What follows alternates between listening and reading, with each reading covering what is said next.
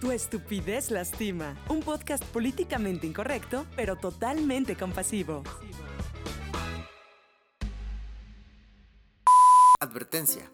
El siguiente podcast abordará diversos temas, algunos sensibles, otros no tanto, pero cual sea el caso, al locutor se le saldrán comentarios, palabras, groserías, ofensas y demás de manera involuntaria y apelando a su propia estupidez. Estimado escucha, no se ofenda de nada, no tome nada personal, todo es con mucho cariño, amor y compasión.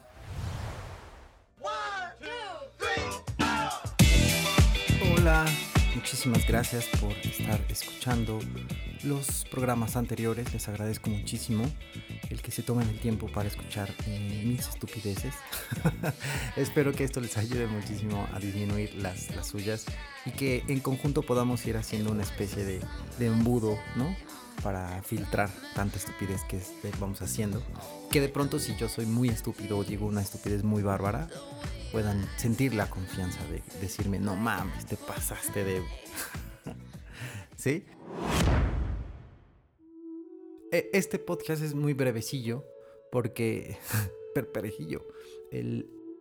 Porque solo tiene la intención de compartirles algo que recientemente descubrí. Quizá después de mucho tiempo, a lo mejor para mí me costó más y quizá para ustedes sea un poco más evidente, autoevidente o, o sea un poco más claro y más fácil. Eh, a mí me tomó muchísimo tiempo el darme cuenta que, que verdaderamente era como esta idea o esta experiencia o sensación del del quererte o abrazarte más a ti mismo, ¿no? Aunque había tomado un, curso de Mindful Self-Compassion, ¿no? De, de, autocompasión a través del mindfulness y otras estrategias más, siempre me quedó como algunos huecos, ¿no? Pero en estos días que he pasado algunas tormentas emocionales, descubrí, ¿no? Y por fin he como tenido un poco la fuerza y la interés de empezar a, a ver por mí en ese sentido, ¿no? Ya sé que hay miles de TikToks y YouTubes y cosas así espantosas que dicen esto, pero verdaderamente creo que la clave está en, lo siguiente, ¿no? Hacer cosas que te hagan sentir bien a ti, ¿no? Por ejemplo, estoy yendo a nadar, estoy haciendo ejercicio, estoy meditando, estoy haciéndome mis desayunos,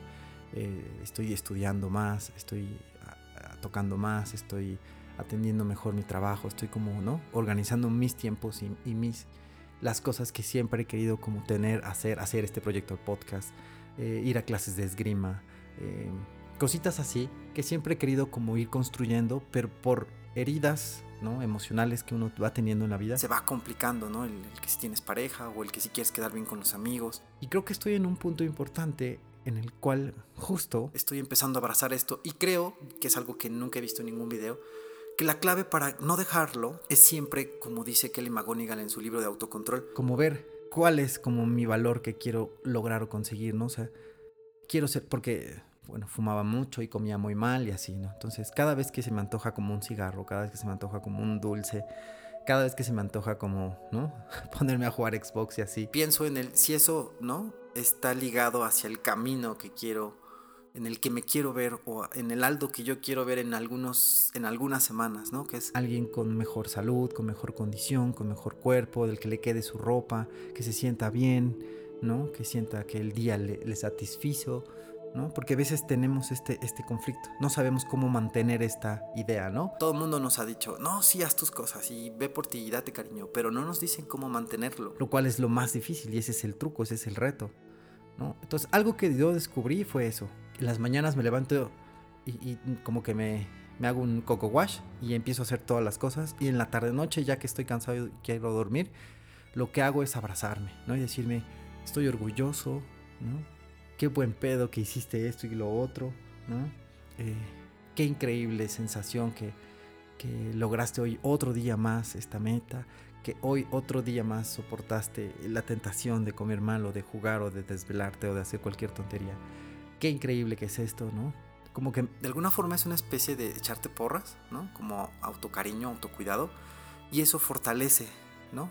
Nuestra seguridad para no, no, no caer. No significa que el fin de semana no, no hagas, no tires la hueva, por supuesto que sí, pero la idea fundamental es cómo mantener el asunto. Eso es lo que yo he descubierto hasta ahora, seguro hay miles de estrategias más y de formas más que pueden ayudarnos, pero creo que esta es de las fundamentales, ¿no? Como para que no, no te eches, porque además no hay nadie a tu lado, y aunque hubiera, a veces no se siente lo mismo, ¿no? Entonces espero que esto sí, sí te aporte más que las demás. Muchas gracias por seguir escuchando estos podcasts y nos vemos en los siguientes. Prometo que van a ser un poco más divertidos, ¿no? Estoy pensando en, ya invitar personas y tratar de, que esto no sea solo un soliloquio mío, ¿no? Para que podamos eh, interactuar de otras formas, en otras circunstancias, en otras historias, ¿no? Y esto se haga un poco más y más interesante. Crezca, crezca, suba, suba.